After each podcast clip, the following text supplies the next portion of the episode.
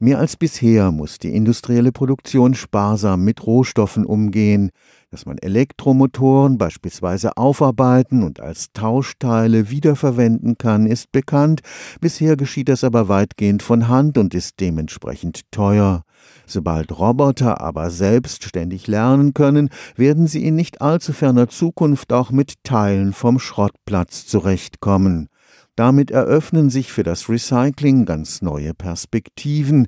Dort, wo man die neuen Teile produziert, könnten auch die Altteile industriell aufbereitet werden. Das jedenfalls ist die Hoffnung eines Forschungsprojekts am Karlsruher Institut für Technologie, das von der Karl Zeiss Stiftung gefördert wird.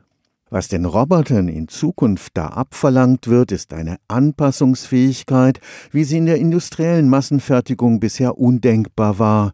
Vom Schrottplatz kommen die unterschiedlichsten Varianten eines Bauteils zum Recycling. Es kann sein, ich sehe dem Produkt zwar an, dass es ein Generator oder dieser E-Motor ist, aber welche Variante ist es, wie lang war die im Feld, welche Materialien sind da drin, das ist quasi alles ungewiss. Ich weiß zwar einiges über das Produkt, aber ich weiß es nicht genau. Das sind keine neue Bauteile, die ich genau nach CAD gefertigt habe und die da schön unverbraucht, äh, unverschmutzt vor mir liegen, sondern das sind ungewisse bis unbekannte Produkte, die eben reinkommen und mein Produktionssystem muss sich dem ganz schnell anpassen. Die Professorin Gisela Lanza leitet das Institut für Produktionssysteme am KIT.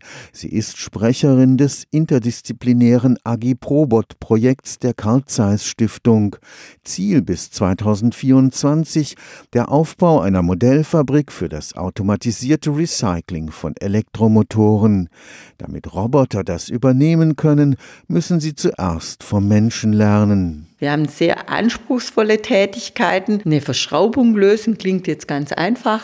Wir beschäftigen uns mit neuen Schrauben, neuen Fabriken, alles wunderbar, kann ich automatisieren. Jetzt ist aber blöderweise die Schraube nicht nur verrostet, sondern auch komplett verklemmt. Vielleicht brauche ich jetzt eine Bohrmaschine, muss diese Schraube rausdrehen. Die Entscheidung muss jemand treffen. Und dieses hybride System, den Roboter anzulernen, den Menschen zu assistieren, bis hin, dass Roboter sich gegenseitig assistieren können, diesen Prozess wollen wir in diesem komplexen System eben lernen. Die Wissenschaftler müssen besser verstehen, wie ein Mensch eigentlich lernt. Wir haben hier auch eine Arbeitspsychologin dabei, wo man wirklich auch untersucht, wie lernt ein Mensch und wie kann auch der Mensch nochmal unterstützt werden in seinen Lernprozessen? Auf der anderen Seite haben wir Roboter, die maschinell lernen. Diese verschiedenen Lernverfahren, die möchten wir hier einsetzen und punktuell funktionieren die auch schon. Also ein Roboter zum Beispiel kann sehr schön menschliche Bewegungen lernen, aber die Interaktion der Lernalgorithmen, das ist absolutes Neuland für uns. In der Fabrik der Zukunft kann Produktion und Recycling